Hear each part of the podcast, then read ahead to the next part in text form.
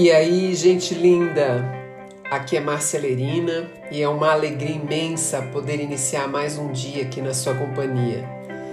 Seja muito bem-vinda, seja muito bem-vindo ao nosso podcast, que é um ambiente de troca, de reflexão para fazermos um dia na mais alta energia. Respira fundo, põe um sorriso nesse rosto e bora pro episódio de hoje.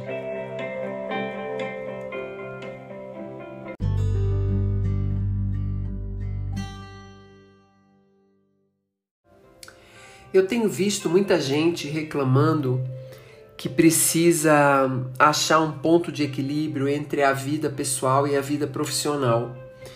Mas eu vejo bem poucas pessoas criando condições para que esse equilíbrio aconteça. E, quando eu falo em condições, não quer dizer que eu não vejo consciência das pessoas, ou eu não vejo preocupação sobre isso.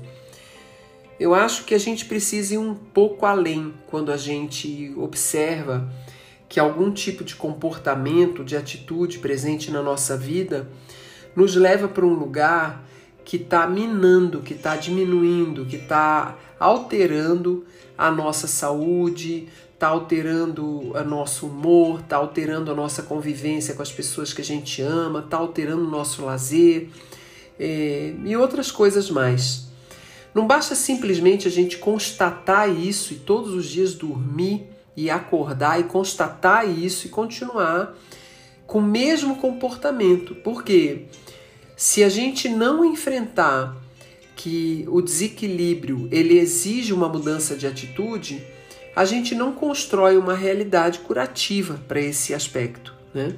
E eu acho que a primeira consciência que se estabelece para que esse processo possa ser construído ou minimamente iniciado na vida de alguém, num processo de transformação, é a consciência do problema. Né? Eu estou atento, atenta que a minha vida e o meu ritmo é, a curto prazo, a médio prazo, vai me levar a um resultado muito ruim, né? Em algum aspecto, seja com a família, seja na saúde, não interessa.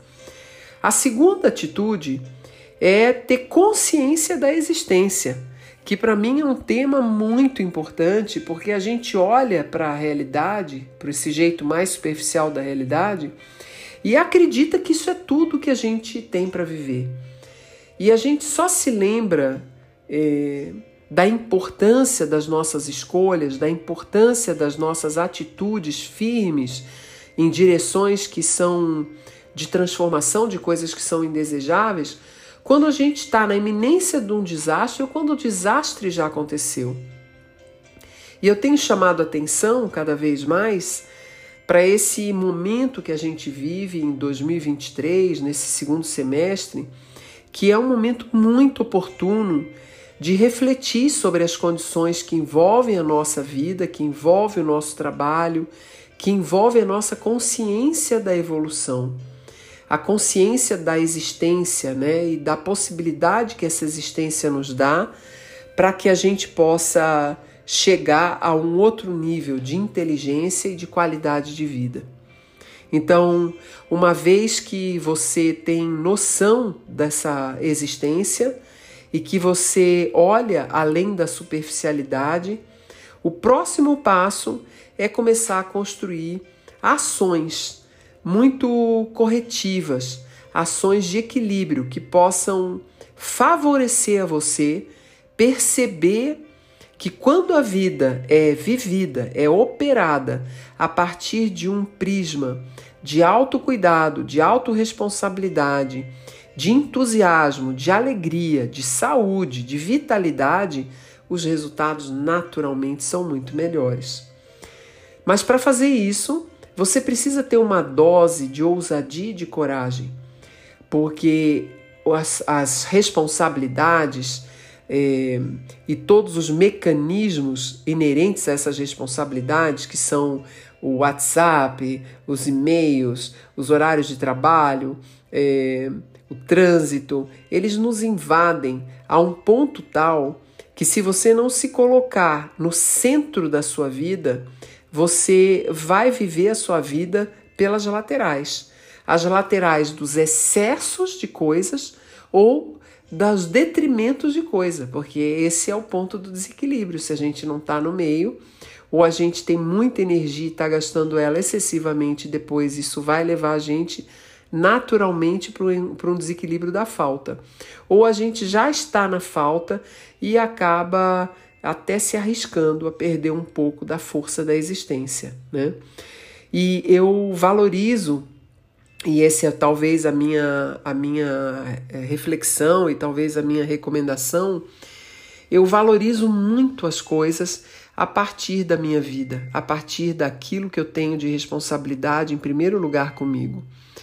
Porque eu sempre fico lembrando desses, desses momentos ou dessas experiências fantásticas e abençoadas que eu vivi, da passagem de várias pessoas importantes na minha vida.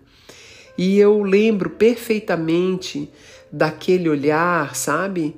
Às vezes eram pessoas de mais idade, como foi o evento da passagem de uma tia, é, aquele olhar de despedida, sentido, sabe, de quem queria passar mais tempo na terra, de quem queria ter feito mais coisas e chegava muitas vezes a falar como gostaria de ter viajado, como gostaria de ter se divertido, como gostaria de não ter levado a sério. Eu não tenho isso como uma referência que me vem à mente de vez em quando. Isso está entranhado na minha alma, está entranhado, sabe, na minha consciência. A vida é finita e o tempo que eu estou viva, ele é um tempo de evolução, é um tempo de crescimento para mim. E esse tempo de crescimento ele envolve muitas variáveis. Só as variáveis no meu corpo físico já são um monte, porque organicamente manter um corpo físico saudável e considerar ele como um templo é uma coisa já muito exigente. Quando a gente pensa assim, a gente se coloca no centro da vida e as decisões são tomadas não só por um senso de obrigação, é, com a responsabilidade, com o trabalho, com aquilo que você é, de alguma forma se comprometeu com outros ou com outros objetivos mas é com a, a, a sensação global em você.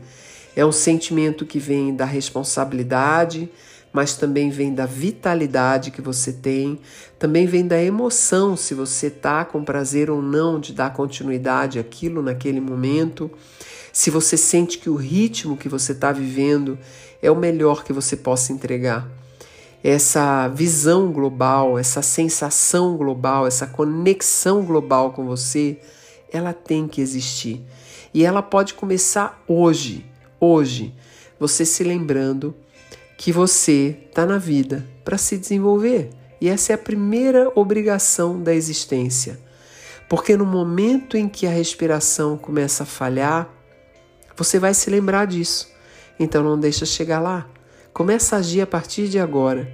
Que hoje seja o primeiro dia de uma mudança de comportamento em que você vai ser fonte, mas a partir de cuidar dela.